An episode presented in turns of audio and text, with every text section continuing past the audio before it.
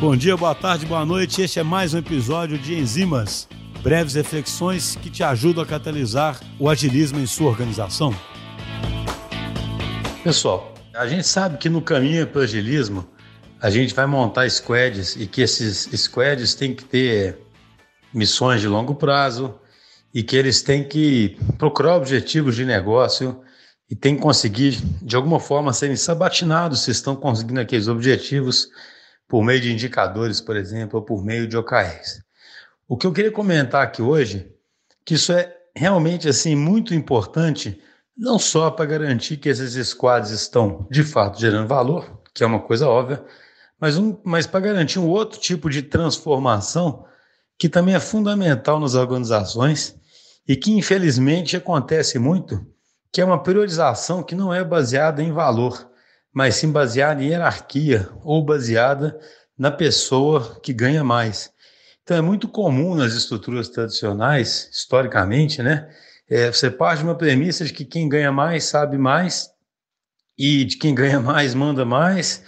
E então é muito comum que uma equipe tenha uma prioridade, prioridade essa que é imediatamente desfeita quando uma prioridade de alguém que ganha mais, né, the highest person,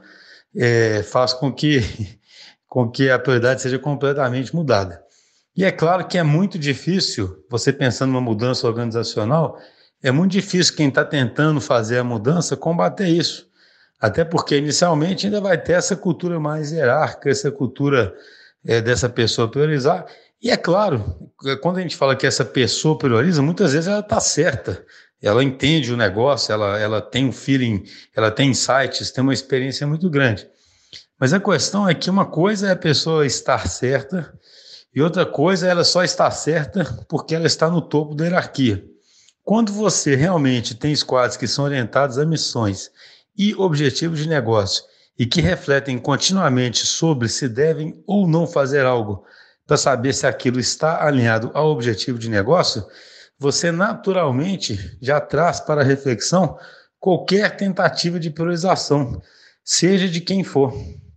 E ao fazer isso, você pode muitas vezes perceber realmente que aquela tentativa de priorização que surgiu naquele momento tem um sentido enorme para o negócio, e aí deve ser feita,